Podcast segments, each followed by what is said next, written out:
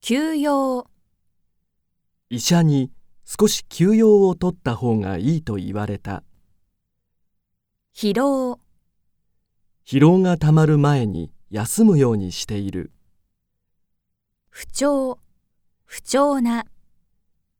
体の不調を感じたらすぐに病院に行く体調、体調を崩したので会社を休んだやや、少し寝たら体がやや楽になった寝心地、寝心地のいい枕を買ったらよく寝られるようになった大した、大したことはないと思っても病院に行く中学生でオリンピック選手とは大したものだ。念のため、症状は軽いが念のため病院で見てもらう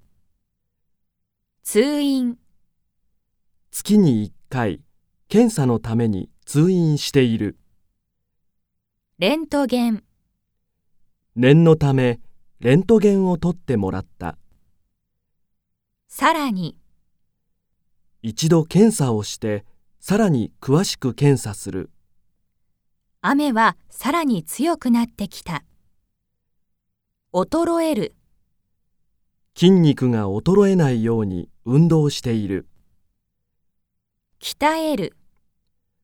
風邪をひかないように体を鍛える適度な、健康のために適度な運動が必要だ予防、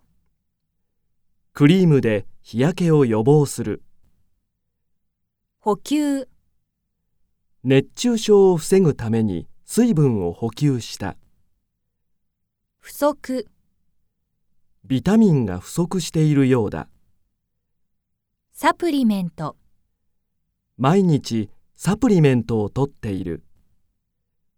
取り戻す、規則正しい生活をして健康を取り戻したワクチン、病院で新しいワクチンを注射してもらった